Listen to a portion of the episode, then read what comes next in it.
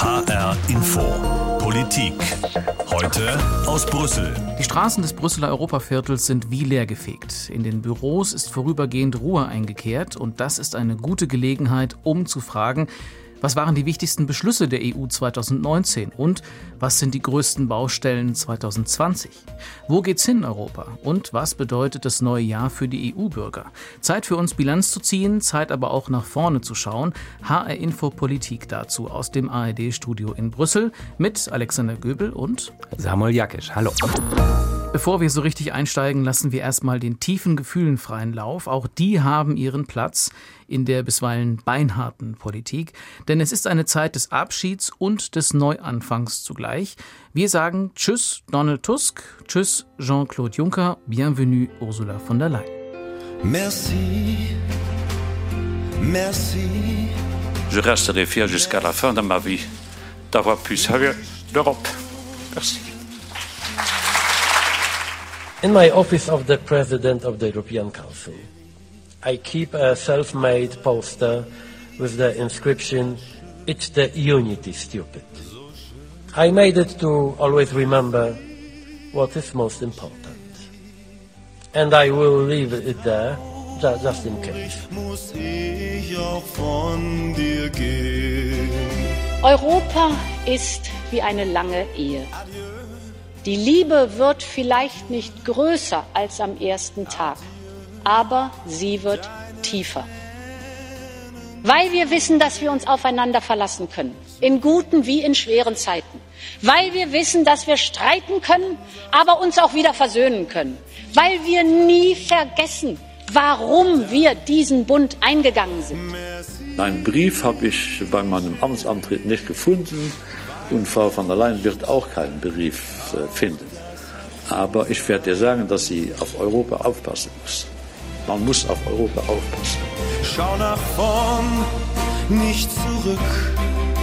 Zwingen kann man kein Glück, denn kein Meer ist so wild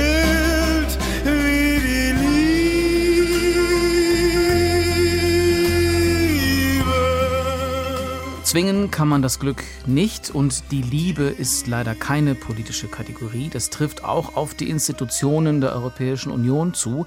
Politik hat eben bestimmte Voraussetzungen. Deswegen weist Donald Tusk, der nun ehemalige Ratspräsident, auf das selbstgemachte Poster in seinem Büro hin. It's the unity stupid, es geht um die Einheit, du Dummerchen. Und er hat es wohlweislich hängen lassen für seinen Nachfolger Charles Michel. Und weil das mit der Unity, mit dieser Einigkeit manchmal das Schwierigste überhaupt ist in der EU, deshalb sagt Jean-Claude Juncker, nun ja der Ex-Präsident der Kommission, passen Sie gut auf Europa auf. Tja, eine Jahresend-Balkonfrage an den Kollegen Samuel Jakisch hier im Studio. Diese Ermahnung, aufpassen auf Europa. Hat dich das überrascht? Wie wirkt diese Ermahnung auf dich? Nö, überrascht hat sie mich nicht. Ähm, Es ist ja doch so, wenn wir zurückblicken auch auf das Jahr Berichterstattung aus dem ARD-Studio Brüssel, dann war das schon in Teilen stets Krisenkommunikation, was wir hier gemacht haben. Eine Krise an der nächsten. Ähm, Polykrise hat das Jean-Claude Juncker mal bei Gelegenheit bezeichnet, also die EU eine fortwährender Krisenzustand. Da hatten wir die Krise rund um die Migration und die Frage, kriegen wir endlich ein europäisches Asylrecht hin? Kurze Antwort schlicht nein. Wir hatten den Brexit, der immer so eine Art Dauerkrise darstellt. Denn wenn jemand austreten will aus der Europäischen Union, dann ist das natürlich kein gutes Zeichen für die Verfassung. Und gleichzeitig ein großer Anspruch an die angesprochene Unity, also die anderen 27 beisammen zu halten und sich dem, ein, dem 28. austretenden Staat gegenüber geeinigt zu verhalten. Wir hatten Finanzprobleme mit Haushaltsstreits, ähm, vor allem mit Italien in diesem Jahr. Ähm, und darüber rund um die Europawahl sichtbar diesen generellen Trend hin zur Renationalisierung. Viele Staaten, insbesondere im Mittel- und Mittel- und Osteuropa, wollen wieder zurück zu mehr Souveränität, zu mehr nationaler Eigenbestimmung. Und das ist durchaus auch ein Krisenmerkmal für die Europäische Union, die da sich nicht einig ist, wie darauf zu reagieren ist häufig. Also das hat mich nicht überrascht, diese Ermahnung. Vom Stil her hat es natürlich ein bisschen was Paternalistisches. Ja, da sagt jemand hier, ich überreiche jetzt Europa an meine Nachfolgerin, bitte passen Sie gut drauf auf. Das ist, ähm, mag einem ein bisschen kitschig und vor allem auch ein bisschen überheblich vorkommen, Ja. aber von der Funktion her ist es gar nicht so das falsche Bild, denn die Europäische Kommission hat ja diese Aufgabe, die Hüterin der Verträge, also aufzupassen, Acht zu geben, dass alle Mitglieder sich an das halten, was man gemeinsam hier in Brüssel verabredet hat. Und das wird zunehmend schwieriger, nicht nur weil es immer mehr werden, sondern auch weil die Interessen so ein bisschen auseinandergehen. Und äh, dabei ist diese Mahnung, denke ich, gut aufzupassen auf Europa, auf die angesprochene Unity. Ich denke, das ist durchaus angemessen. Mhm. Junkers Job macht jetzt Ursula von der Leyen und äh, dass sie ihn macht, äh, ist an sich schon eine spannende Geschichte, die ja auch viel darüber erzählt, glaube ich, wie die EU funktioniert, oder? Ja, und auch wie Missverständnisse entstehen können oder mhm. vielleicht auch provoziert worden sind in diesem konkreten Fall. Wir hatten die Europawahl Ende Mai und wir hatten das erste Mal so etwas wie europäische Spitzenkandidaten. Also jede Partei hat einen Kandidaten auserwählt, der ihrer Meinung nach den besten Präsidenten der Europäischen Kommission darstellen würde, abgeben würde. Sie hatten, haben aber dabei nicht wirklich erwähnt, dass das kein zwingender Automatismus Föderalismus ist. Das geben die europäischen Verträge nicht her. Der Präsident der Europäischen Kommission wird nicht vom europäischen Wahlvolk gewählt, sondern von den Staats- und Regierungschefs im Anschluss an die Wahl unter Berücksichtigung des Wahlergebnisses. So steht es in den Papieren drin. Und ähm, vor der Wahl hatten wir auch in Deutschland TV-Duelle zwischen Franz Timmermans, dem niederländischen Sozialdemokraten, der beleibte Mann mit Vollbart, und Manfred Weber, dem Bayern, der Fraktionschef der Europäischen Volkspartei, also der Christdemokraten. Und einer von beiden sollte es nun werden werden. Und als die Wahl zu Ende war und Manfred Weber das dem Papier nach beste Ergebnis ähm, eingefahren hatte, da war für, war für viele die Erwartung klar, nun ja, nun wird er der neue, nächste Kommissionspräsident werden. Aber im Kreis der Staats- und Regierungschefs gab es großen Gegenwind für Manfred Weber, insbesondere aus Frankreich. Ähm, Emmanuel Macron war überhaupt nicht davon überzeugt, dass dieser Mann das Format hat und ähm, das Netzwerk, das es braucht für diesen Posten. Und deshalb hat er sich dagegen gesperrt. Und ähm, auch das war eine Sitzung, die sehr spät abends stattfand und immer länger wurde.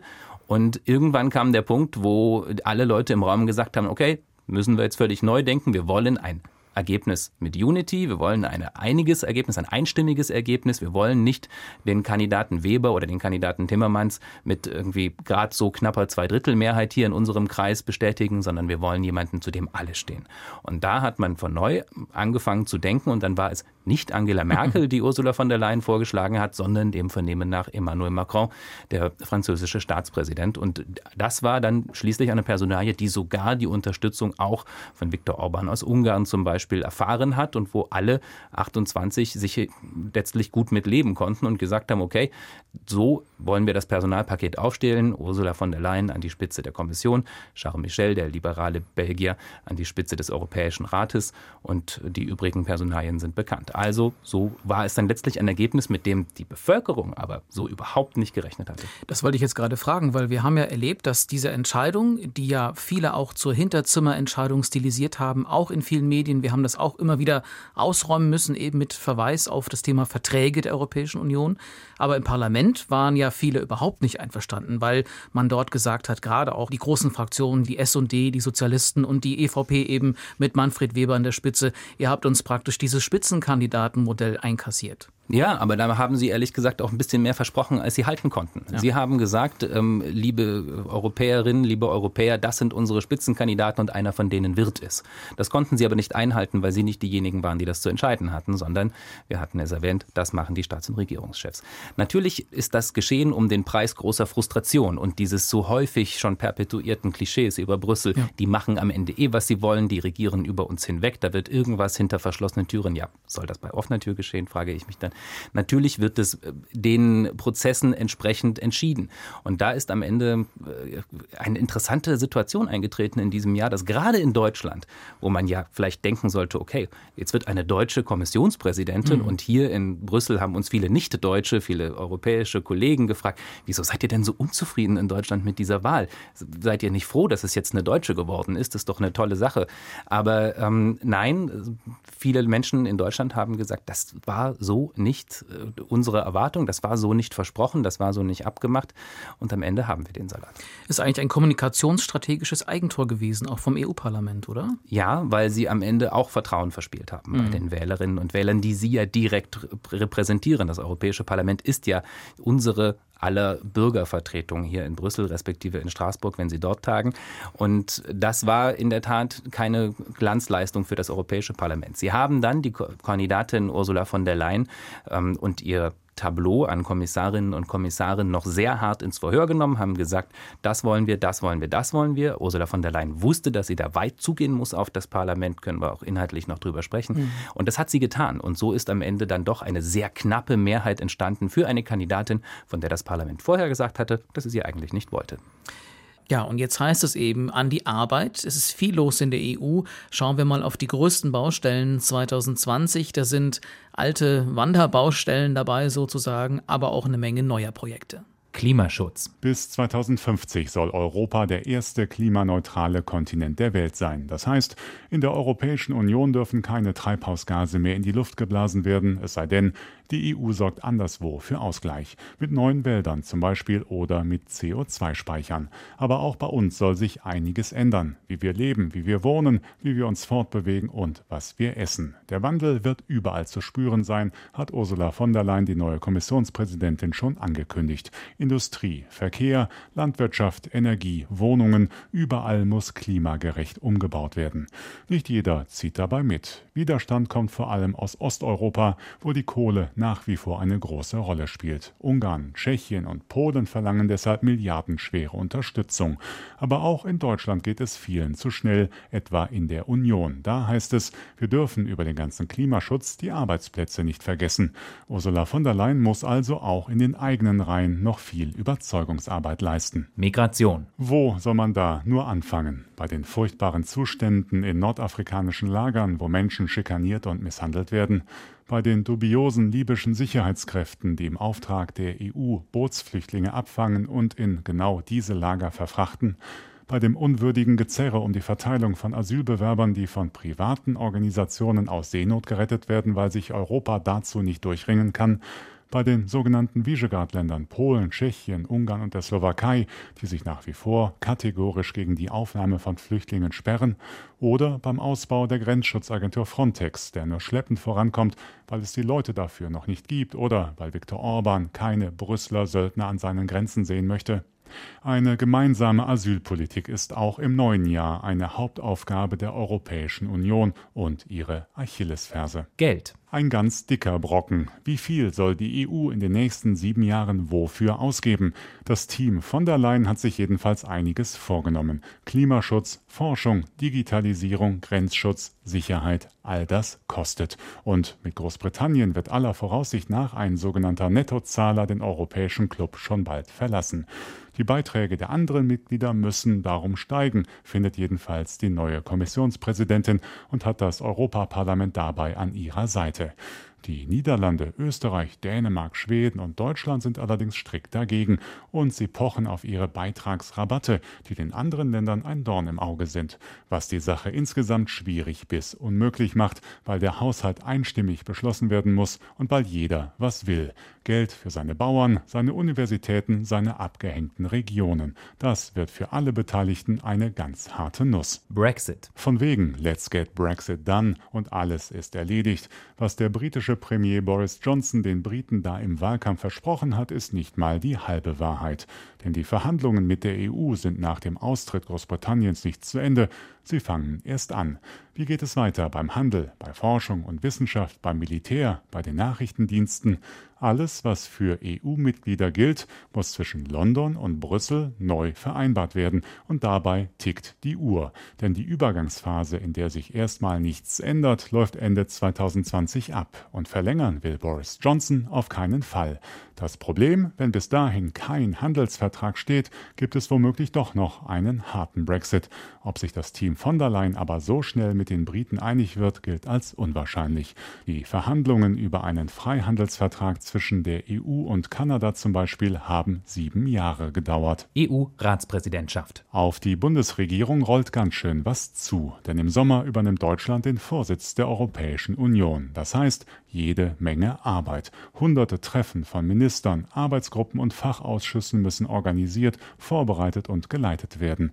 Die Ratspräsidentschaft die Schwerpunkte, bereitet Kompromisse vor und vermittelt, wenn es mal Streit gibt, was im Prinzip dauernd passiert. Viele Themen werden deshalb von einer Ratspräsidentschaft zur nächsten weitergereicht, vor allem die schwierigen.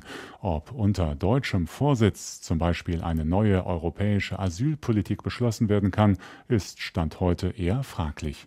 Der heftig umstrittene EU-Haushalt für die nächsten sieben Jahre muss dagegen Ende 2020 unter Dach und Fach sein.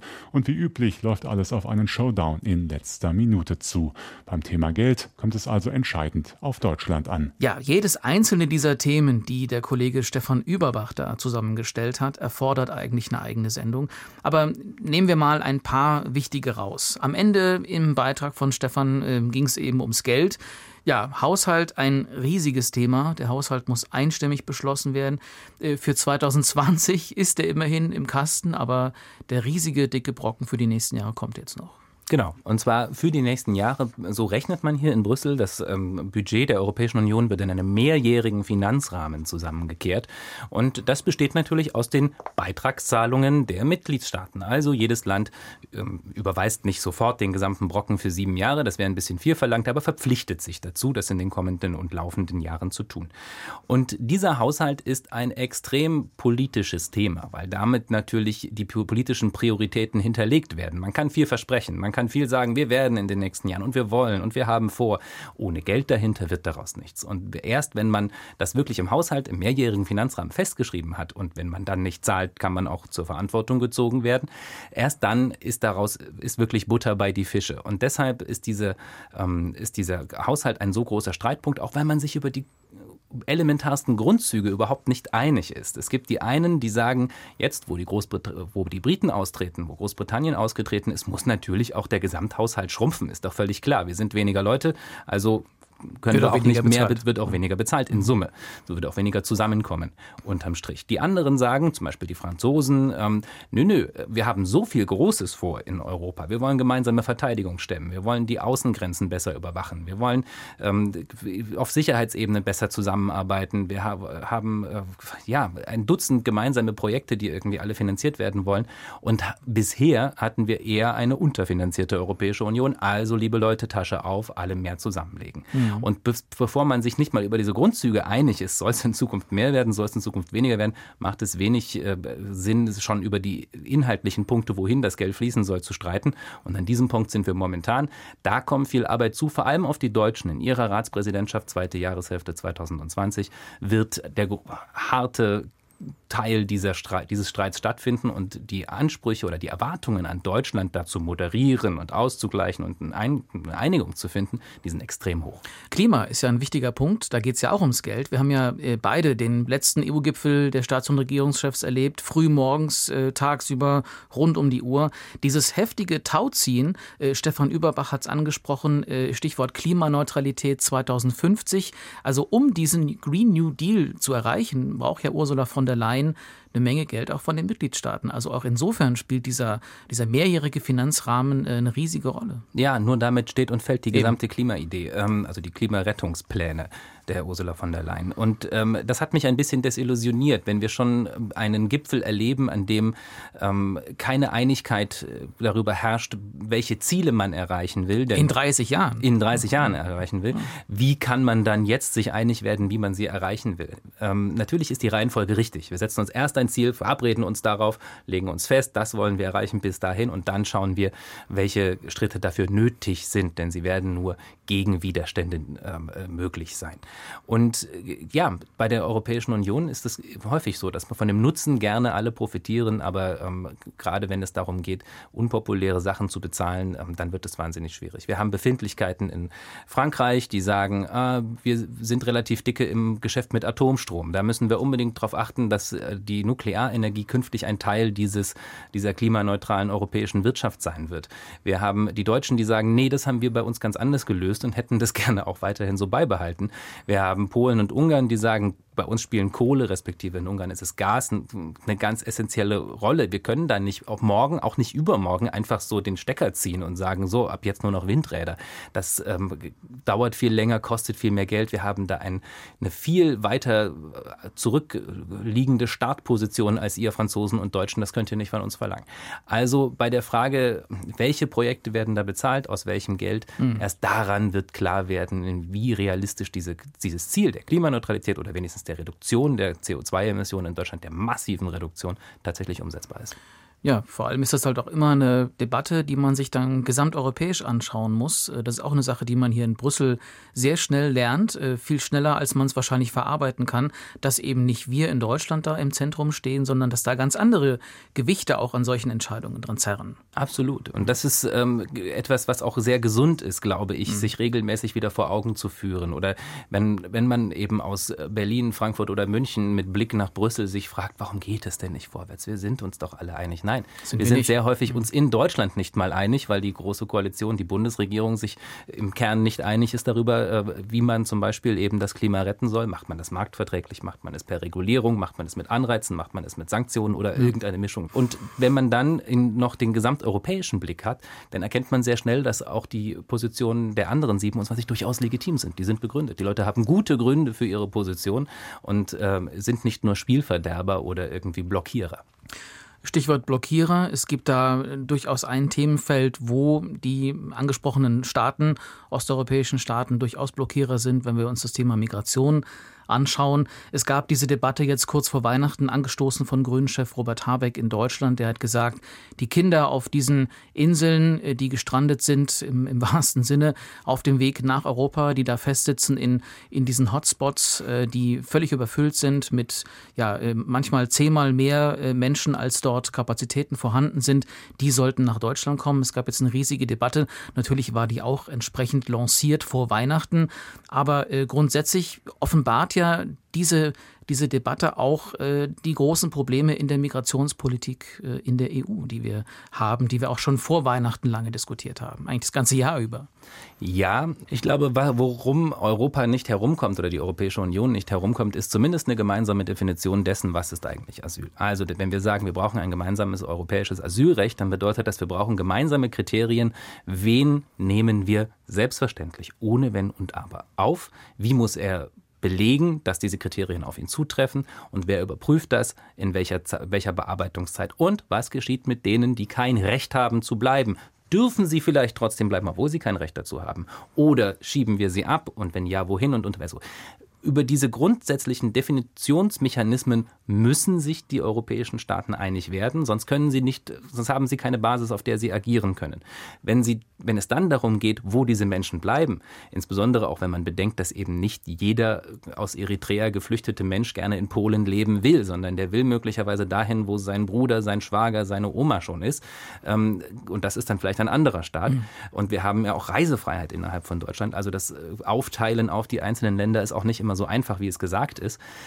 Da können sich, glaube ich, dann pragmatischere Lösungen finden lassen als das starre Benutzen eines Verteilungsschlüssels. Aber über diese grundlegenden Fragen, wer darf rein, wer soll rein, wer überprüft es, das über diese mhm. grundlegenden Fragen braucht es Einigkeit. Weil das ja die Tragik ist auch bei diesem Vorschlag, den Horst Seehofer, der deutsche Innenminister, hier auch mal eingebracht hat. Der ist nicht neu, aber er ist jetzt damit nochmal hier auch nach Brüssel gekommen im Dezember und hat gesagt, ja, ähm, wir versuchen sozusagen an einer Außengrenze der Europäischen Union in Camps, die sind äh, seiner Perspektive nach eventuell auch geschlossene Camps, was wiederum ein anderes Problem ist, aber von dort äh, werden Asylgründe geprüft und dann wird verteilt auf die Länder. Und äh, also wenn es keine Zustimmung gibt, keine Solidarität gibt, dann ist dieser Plan leider hinfällig momentan. Und das genau können wir uns gerade auch nicht leisten. So ist es. Und auch besonders, wenn man nicht weiß, nach welchen Kriterien geprüft werden soll und wie schnell und was mit den Menschen so lang passiert, während geprüft wird. Es ist eine endlose Liste an Fragen. Bundeskanzlerin Angela Merkel will ja schon im Januar in die Türkei reisen und mit dem türkischen Präsidenten Erdogan über das Flüchtlingsabkommen sprechen, diesen sogenannten Türkei-Deal. Hat der denn eine Zukunft oder ist der tot, wie er auch schon hier in Brüssel oft kolportiert worden ist? Ich glaube, er hat als politisches Modell durchaus eine Zukunft, weil er äh, nämlich eine der letzten Verbindungen ist zwischen Ankara und Brüssel, zwischen Ankara und Berlin. Mhm. Ähm, auf allen anderen Ebenen entfernt man sich so ein bisschen voneinander und ähm, es gibt Uneinigkeit über die Außenpolitik. Man ist empört über das militärische Vorgehen der Türkei in Syrien und ähm, in Kurdistan. Man ist ähm, empört über den Umgang der Türken mit äh, Journalisten, die dort ähm, zu Dutzenden, zu Hunderten im Gefängnis sitzen, nach wie vor, auch nach der Freilassung Freilassung des, äh, von Dennis Yücel mit deutscher Staatsbürgerschaft gibt es ja noch einige andere Fälle.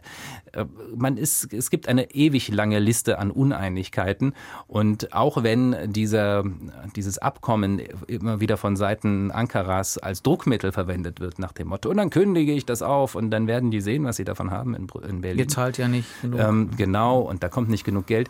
Ohne dieses Abkommen stünden beide schlechter da. Sie hören H-Info Politik aus dem ARD-Studio Brüssel. Jetzt haben wir äh, nur ein paar dieser wichtigen, riesigen EU-Baustellen skizzieren, weiter diskutieren können.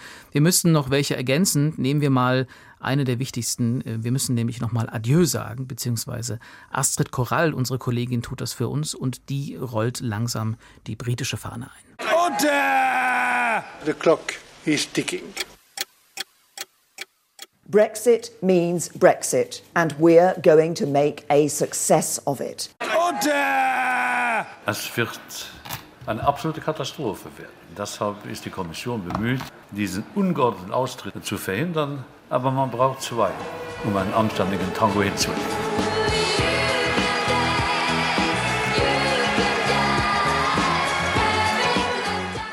I believe it is within our grasp to leave with a deal on the 29th of March. Order! This deal is the best and the only deal possible and will not be renegotiated. We have done our best. Now the solution is in London. The eyes to the right, 242. The nose to the left, 391. So the nose have it, the nose have it. Unlock! We expect the United Kingdom to tell us what they want, what they really, really want. I'll tell you what I want, what I really, really Get Brexit done. Brexit is a school of patience. I have to say that I'm happy about the deal, but I'm sad about Brexit. Have a good time. We did it! And we will get Brexit done on time by the 31st of January. No ifs, no buts, no maybes. The Brexit, should it happen, is not the end of something, but it's the beginning of our future relationship. Wie gesagt, the clock is ticking. Wir haben jetzt eigentlich dann nur noch elf Monate Zeit. Ja, wir haben bisher auf Kredit gelebt, zeitlich. Das ist eine Komponente, die ist wenig berichtet worden in den vergangenen Jahren. Denn ähm, bisher haben wir immer so ein bisschen das Gefühl vermittelt bekommen, insbesondere von Boris Johnson, dem britischen Premierminister, dass wir einfach alles so nach hinten aufschieben. Aber das stimmt nicht ganz. Denn im ursprünglichen allerersten Brexit-Deal zwischen den verbleibenden europäischen 27 EU-Staaten und äh, Großbritannien stand drin, dass man sich eine Übergangsfrist gönnt, ähm, in der technisch gesehen erstmal alles bleibt, wie es ist. Also sprich, die meisten Regeln bestehen bleiben, sich Großbritannien auch an die meisten EU-Vorschriften hält und ähm, Institutionen anerkennt, wie den Europäischen Gerichtshof und dergleichen. Und danach kommt dann eine Zeit, in der ein neues Dokument gilt. Das kann ein Freihandelsabkommen sein, das kann ein Assoziationsabkommen sein, das kann, können äh, warme Worte sein bis hin zu kiloweise sehr detailliertem Papier. Ähm, und dieses Datum, äh, das Ende dieser Übergangsfrist, das ist nie verrückt worden, mhm. sondern das steht nach wie vor am 31.12.2020. Das bedeutet, in einem Jahr von jetzt an kommt das große Nichts und das muss gefüllt werden jetzt im Laufe dieses Jahres mit einem Nachfolgeabkommen, damit man das künftige Verhältnis nicht nur politisch, sondern auch rechtlich, inhaltlich definiert hat zwischen ähm, der Europäischen Union und dem dann Drittstaat Großbritannien. Und das ist extrem wenig Zeit für so viel Arbeit. Wenn man sich überlegt, vor allem auch wie lange die EU gebraucht hat für ein Abkommen, ein Handelsabkommen mit südamerikanischen Staaten, Mercosur. 20 Jahre hat das gedauert. Ich meine, wenn man sich jetzt auf so eine Art Blueprint einigen würde, den es ja mit dem, äh, bei, dem, bei dem Abkommen mit Kanada zum Beispiel gegeben hat, das CETA-Abkommen, fünf Jahre hat das immerhin gedauert, äh, dann würde es vielleicht mit den Grundzügen ja funktionieren. Aber dann wäre ja vieles immer noch nicht geklärt, was dann danach verhandelt werden müsste. Es ist ganz einfach. Man kann sich ähm, grobe nicht besonders detaillierte Abkommen, also sowas wie eine gegenseitige Willenserklärung. Wir wollen weiter Freunde bleiben und verpflichten uns, miteinander Handel zu treiben. Das kriegt man auf einer A4-Seite auch relativ schnell verhandelt. Je weiter man ins Detail geht, desto länger braucht man. Dann gründet man Fachausschüsse oder Fachuntergruppen, Unterverhandlungsgruppen und dann nochmal Sub-Sub-Sub-Komitees. Und bis die dann alle koordiniert sind und einen gemeinsamen verbindlichen Rechtstext, der ja dann auch noch in den gesamten Parlamenten der Europäischen Union möglicherweise ratifiziert werden muss, das ist eine extrem anstrengende Sache. Und ähm, da ist jetzt die Frage, wie weit ins Detail, in die Verbindlichkeit kommt man in diesen elf Monaten, denn es ist eben nicht so, dass man irgendwie äh, Vordrucke mal eben im Schreibwarenladen kaufen kann oder im Internet runterladen kann. Ja, man hat früher schon mal das ein oder andere Abkommen verhandelt und könnte da jetzt einfach austauschen, Kanada mhm. oder äh, die Mercosur-Staaten oder Singapur gegen Großbritannien. Aber das wird dann eben der Wahrheit auch nicht wirklich immer gerecht. Und deshalb wird es sehr, sehr anstrengend und es ist ein extrem sportlicher Zeitplan. Aber ich bin optimistisch, dadurch, dass beide Seiten ihre Interesse daran haben, dass da etwas kommt in, diesem großen Nichts, dass das äh, ausgefüllt wird irgendwie, dass man äh, zumindest gegenseitig die Absicht findet, doch schnell zu Potte zu kommen. Denn wenn wir ehrlich sind, bei diesen anderen Freihandelsabkommen, Mercosur zum Beispiel. Da waren auch mal viele Jahre Pause drin in der Verhandlung, weil die eine Seite gesagt hat, oh, das entwickelt sich gerade nicht so, wie wir uns das vorstellen. Lass mal eine, eine Nacht drüber schlafen oder 100 Nächte.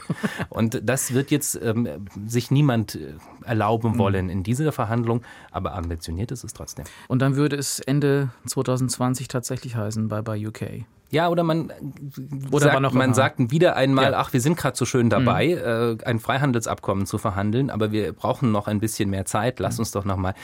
Wir haben bisher erfolgreich gesehen die Verhinderung des harten Brexit, des No-Deal-Austritts, also des großen Nichts, das dann möglicherweise von heute auf morgen über Nacht gesperrte Grenzen oder unterbrochene Warenströme oder eingeschränkte Reisefreiheit bedeuten würde ähm, oder regelrechte Mangelversorgung, ja, was wir nicht alles äh, ja. hatten als, mhm. ähm, als äh, Worst-Case-Szenarien von äh, großen ähm, Experten zusammengeschrieben.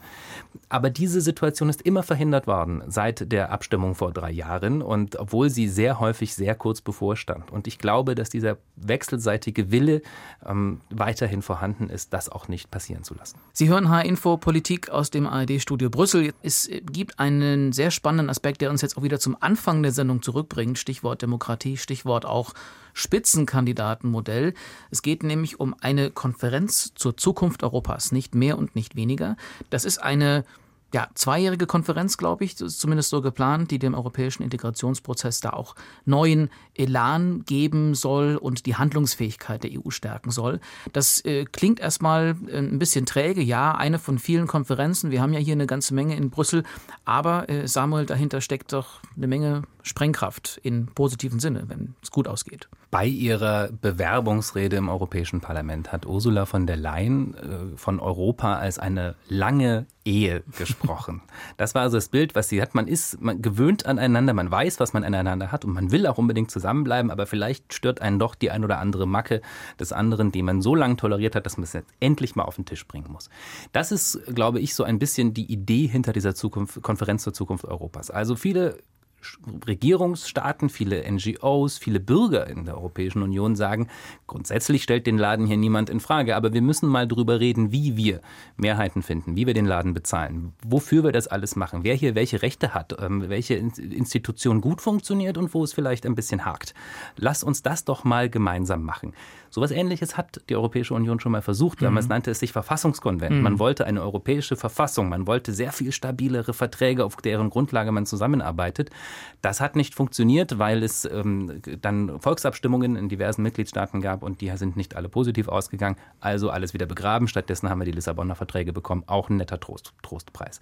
Aber diesmal soll es quasi man vermeidet das Wort zweites Verfassungskonvent, weil es damals so schlecht endete. Und gerade auch in diesen Zeiten der, sagen wir mal, Renationalisierung in vielen Staaten ja, wäre das Wort Verfassung natürlich noch weiter. Wäre kein Gift. Blumentopf mit zu gewinnen politisch. Aber mit der Idee, ähm, ja, lass uns doch mal darüber reden, was wir hier eigentlich machen und warum und mit, zu welchem Zweck. Mit dieser Idee können sogar die Nationalisten und die ganz, ganz, ganz rechtsaußen in Europa viel anfangen, weil die nämlich auch einen Plan haben, weil die nämlich sagen, okay, lass uns mal einen Teil von der europäischen Integration wieder zurückdrehen gehen, wieder mehr Entscheidungsgewalt auf die nationalen Parlamente, die dann auch möglicherweise Positionen gegeneinander einnehmen und mehr Konflikt äh, ineinander austragen, zwischeneinander austragen. Lass uns das Ganze mal in diese Richtung entwickeln. Während äh, das Europäische Parlament zum Beispiel sagt, ja, auch wir finden, unsere Rolle hat sich hier, und das ist auch nicht zu bestreiten, hat sich massiv geändert in den vergangenen Jahren. Wir brauchen jetzt auch mehr Rechte. Wir wollen selbst mal nicht nur immer die Kommission auffordern, eine neue Richtlinie herzustellen oder zu entwerfen, sondern wir wollen auch selber Gesetzesvorschläge machen. Die Nationalstaaten haben extrem unterschiedliche Ideen, wie man die Europäische Union weiterentwickeln könnte. Emmanuel Macron hat da einen ganzen Schrank voller Ideen. Ähm, in Berlin kam relativ wenig äh, dazu zu dem Thema, aber das heißt, da gibt es extrem viele Akteure, sehr viele Player, die sagen, grundsätzlich wollen wir es behalten, aber wir müssen mal das ein oder andere neu justieren.